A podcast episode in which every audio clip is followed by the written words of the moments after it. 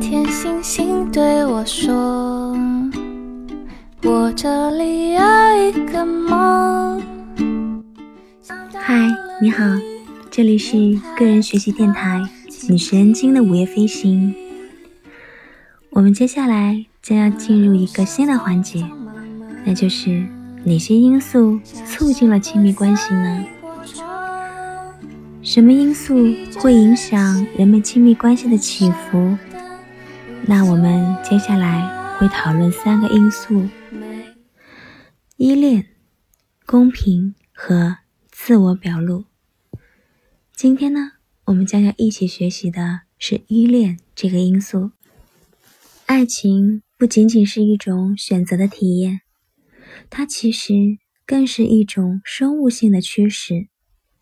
我们从根本上来说就是社会性动物，注定要和他人联系在一起。我们的归属需要具有适应性意义，合作可以促进我们种族的生存。在单打独斗当中，我们的祖先。并不是最厉害的捕食者，但是作为狩猎和采集者，以及抵御其他捕食者方面，他们通过集体的行动获得了足够的力量。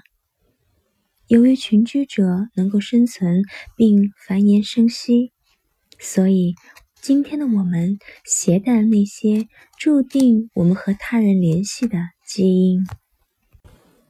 婴儿期对成人的依赖。增强了人类之间的联系。人在刚出生不久就会表现出许多社会性反应，比如说爱、恐惧，还有愤怒。但是最首要的是爱。作为婴儿，我们几乎是最先产生了对熟悉面孔和声音的偏好。在父母注意我们的时候，我们会咕咕囔囔，并且报以微笑。到八个月的时候，我们就可以跟在父亲或母亲后面爬了。而且一旦和父母分离，我们就会哭闹。等到重新见到父母的时候，就会紧紧黏住不放。社会依恋作为一个强大的生存推动力，使得婴儿和父母保持着亲密的关系。如果剥夺儿童熟悉的依恋对象，或者在极端受忽视的情境下，儿童可能会变得退缩、畏惧、沉默寡言。精神病学家约翰·布尔比对无家可归的儿童的心理健康状况进行了研究，然后他向世界卫生组织反映，与他人的亲密依恋关系构成了一个人生活的核心。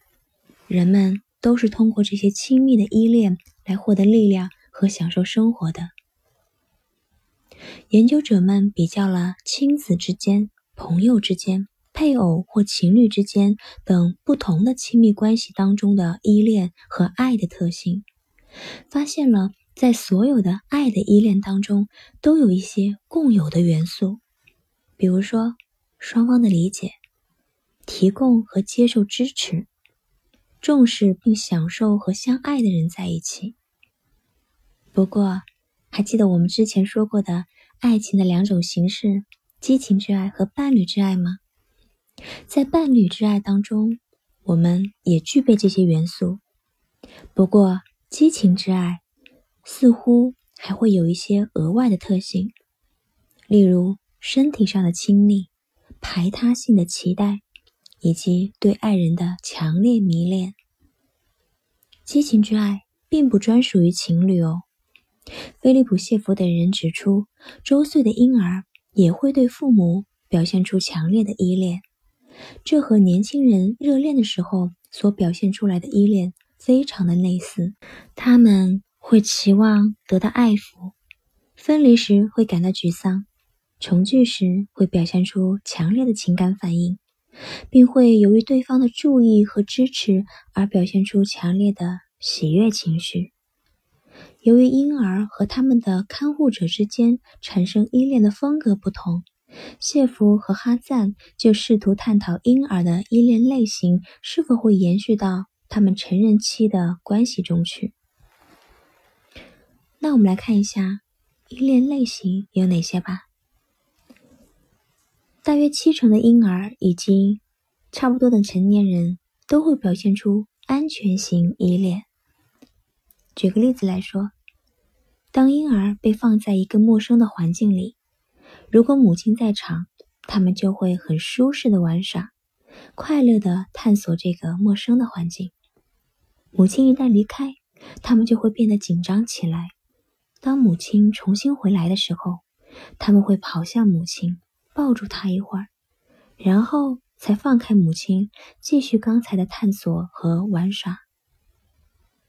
很多研究者相信，这种信任的依恋能够形成一种亲密的运作模式，为个体绘制一幅成年期所形成的亲密关系的蓝图。安全型依恋的成人很容易和别人接近。并且不会由于对别人太过依赖或被抛弃而感到苦恼。这样的恋人也会存在安全的以及忠诚的相互关系，他们的关系趋于令人满意和持久的状态。大约两成的婴儿和成年人会表现出回避型依恋，比如说。回避型的婴儿在和母亲分离或重逢的时候，虽然会出现内部的生理唤醒，却极少表现出悲伤。这种类型的成人往往会回避亲密的关系，他们往往对这种亲密关系表现出较少的兴趣，更倾向于摆脱这种关系。他们往往更可能涉足没有爱情、只有性的一夜情。巴塞诺缪等人指出，回避型个体可能既害怕他人太接近，感到不舒服，又排斥他人干预或介入自己的生活。那么，还剩下大约一成的婴儿和成人会表现出焦虑和矛盾的行为，这种被称为不安全型依恋。在陌生环境当中，这一类的儿童会充满焦虑的黏在母亲身边。母亲离开的时候，他们会哭泣；母亲回来之后，他们却会对母亲表现出冷漠或者敌意。而成年人呢？这种焦虑、矛盾型的个体对他人也不够信任，因此会产生较强的占有欲和嫉妒心。他们与同一个人的关系可能会反复的出现破裂的情况，在讨论冲突的时候，他们往往会变得情绪激动，而且易怒。比如说，当不安全型的女性怀孕，并觉察到来自丈夫的怨怒或者得不到丈夫的支持的时候，那么他们会比安全型的女性更容易在孩子出生的头六个月。就陷入到抑郁当中。一些研究者将这些不同的依恋类型归因于父母的反应方式。哈赞概括了如下的观点：早期的依恋经验形成了内部工作模式，或者关于人与人之间相互关系的独特思考方法的基础。安斯沃斯和埃里克森观察了，发现。敏感的反应型的母亲会让孩子对于世界的可靠性形成一种基本的信任感。他们一般都会培养出安全型依恋的孩子。那些童年曾经受到过悉心养育的人，往往会和他们日后的爱情伴侣发展出温馨而具有支持性的感情。其他的研究者们也相信。依恋型类型还可能会反映出个体不同的天生的气质类型。不管怎样，你看，早期的依恋类型看来的确为后来的人际关系的形成奠定了一定的基础。